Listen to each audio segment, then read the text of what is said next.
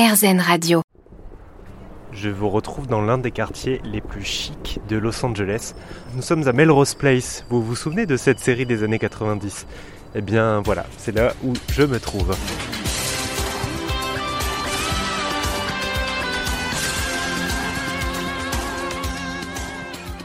Euh, je vous ai donné rendez-vous ici aujourd'hui parce qu'on va aller dans un café à la rencontre de Victoire Lou. Elle est critique culinaire, journaliste gastronomique. Elle a conseillé les plus grands chefs de France et à l'international. Et euh, on va parler avec elle de, sa carrière, de sa vision de la food, du mieux consommer. Allez, venez avec moi.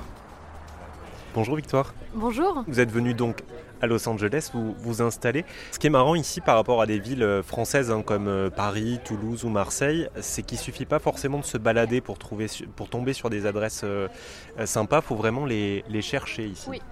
Il n'y a pas beaucoup de spontanéité à Los Angeles. C'est une ville qui a plein de qualités, mais qui a le défaut d'être extrêmement grande.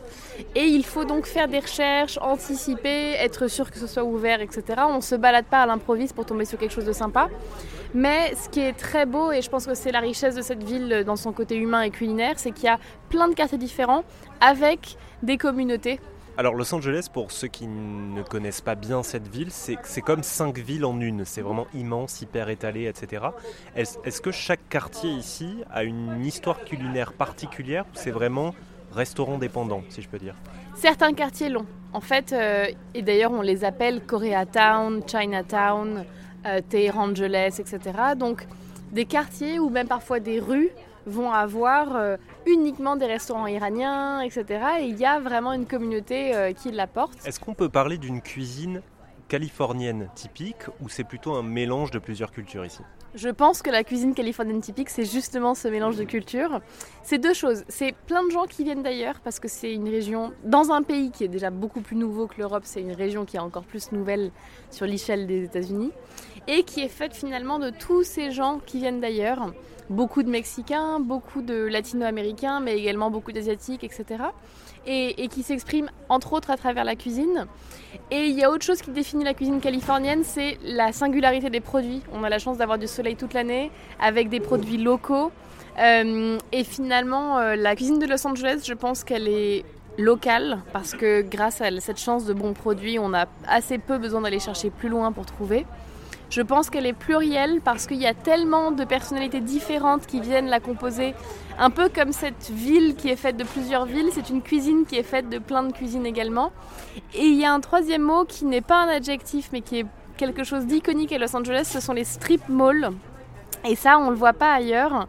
Euh, un strip mall, c'est un espèce de tout petit centre commercial avec un parking au milieu qui, franchement, ne paye pas de mine. Et on retrouve pourtant à Los Angeles des restaurants étoilés sur un petit parking entre euh, un bar à ongles et un masseur et des, restaurants qui d'apparence euh, sont tout simples, etc. Et là-dedans, il y a le meilleur sushi de Los Angeles ou le restaurant étoilé de Ludovic Lefebvre, etc. Bon, moi, depuis que je suis arrivé à Los Angeles, je ne vous cache pas que ce qui me manque le plus, euh, c'est le pain, c'est le fromage, c'est les croissants aussi. Et vous? Pas mal de choses en commun. Le beurre également, c'est quelque chose que je rapporte dans ma valise. J'espère que les douanes ne m'écoutent pas, mais j'en rapporte à chaque fois que je reviens du beurre bordier.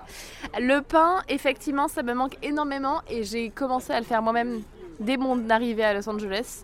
Euh, avec euh, un levain que j'ai baptisé Brad Pitt. Alors le fromage pour le coup, j'en mange beaucoup plus quand je suis en France parce que ici pour trouver du très bon fromage de qualité, il y a euh, le Beverly's Cheese Store mais il faut laisser je sais pas un livret A pour pouvoir aller acheter un plateau de fromage. Merci beaucoup Victor Lou. Merci à vous, à bientôt je rappelle qu'on peut retrouver toutes vos recettes et, vos collaborations dans, dans vos livres, mais aussi sur votre blog In the Loop. Merci. Merci.